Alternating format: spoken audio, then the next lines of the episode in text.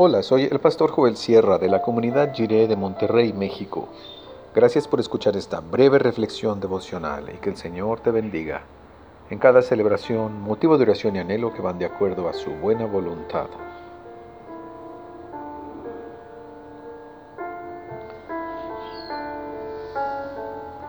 Se buscan ayudadores.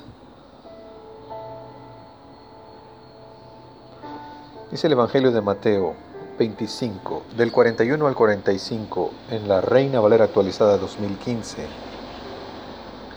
Entonces dirá también a los de su izquierda, Apártense de mí, malditos, al fuego eterno preparado para el diablo y sus ángeles, porque tuve hambre y no me dieron de comer, tuve sed y no me dieron de beber, fui forastero y no me recibieron, estuve desnudo y no me vistieron enfermo y en la cárcel, y no me visitaron. Entonces le responderán, Señor, ¿cuándo te vimos hambriento o sediento o forastero o desnudo o enfermo o en la cárcel y no te servimos?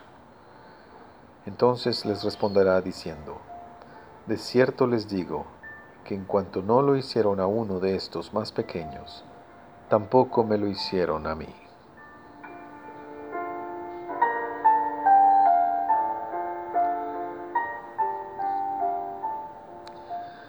En toda situación de emergencia, catástrofe natural, guerra o destrucción violenta, siempre hay quienes se dedican a ayudar. Son aquellas personas a las que se refería Mr. Rogers, los ayudadores. Él decía, busca a los ayudadores. En toda situación difícil siempre encontrarás personas que estén ayudando.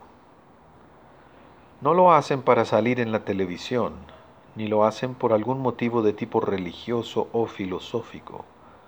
Lo hacen sin darse cuenta, como parte de su estilo de vida generoso.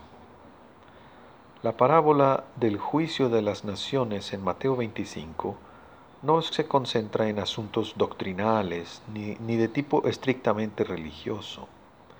Tiene que ver con lo que hay dentro del corazón, que luego se manifiesta en una manera de vivir.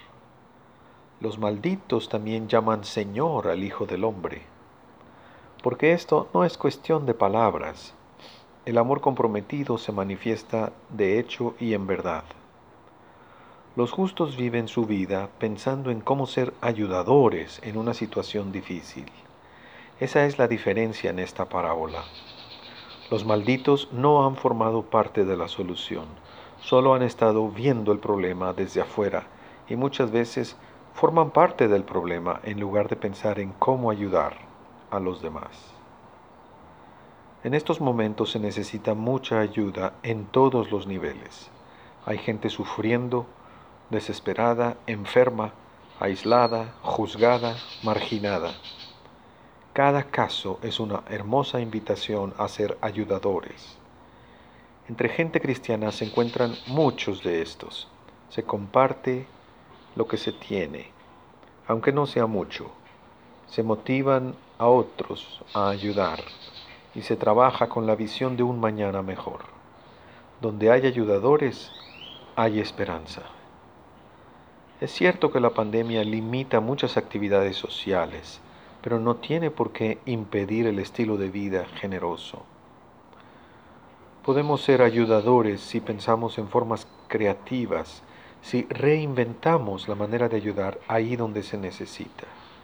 Seamos ayudadores por amor a Cristo y que el Señor Jesús, nuestro Redentor, nos enseñe hoy a vivir en fidelidad, bondad y misericordia hacia todo ser humano.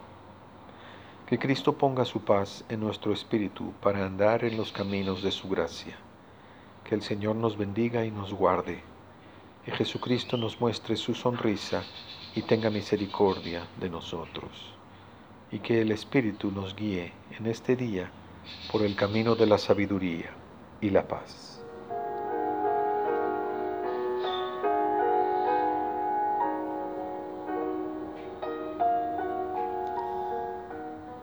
Oremos. Dios de acción y esperanza, queremos ser parte de la solución y no del problema. queremos ayudar.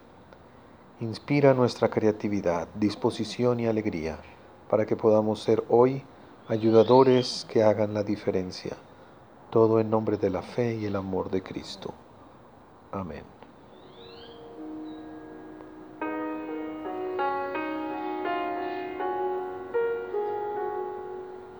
El gran amor de Dios nos vivifica para poder obedecer su palabra de vida y salud.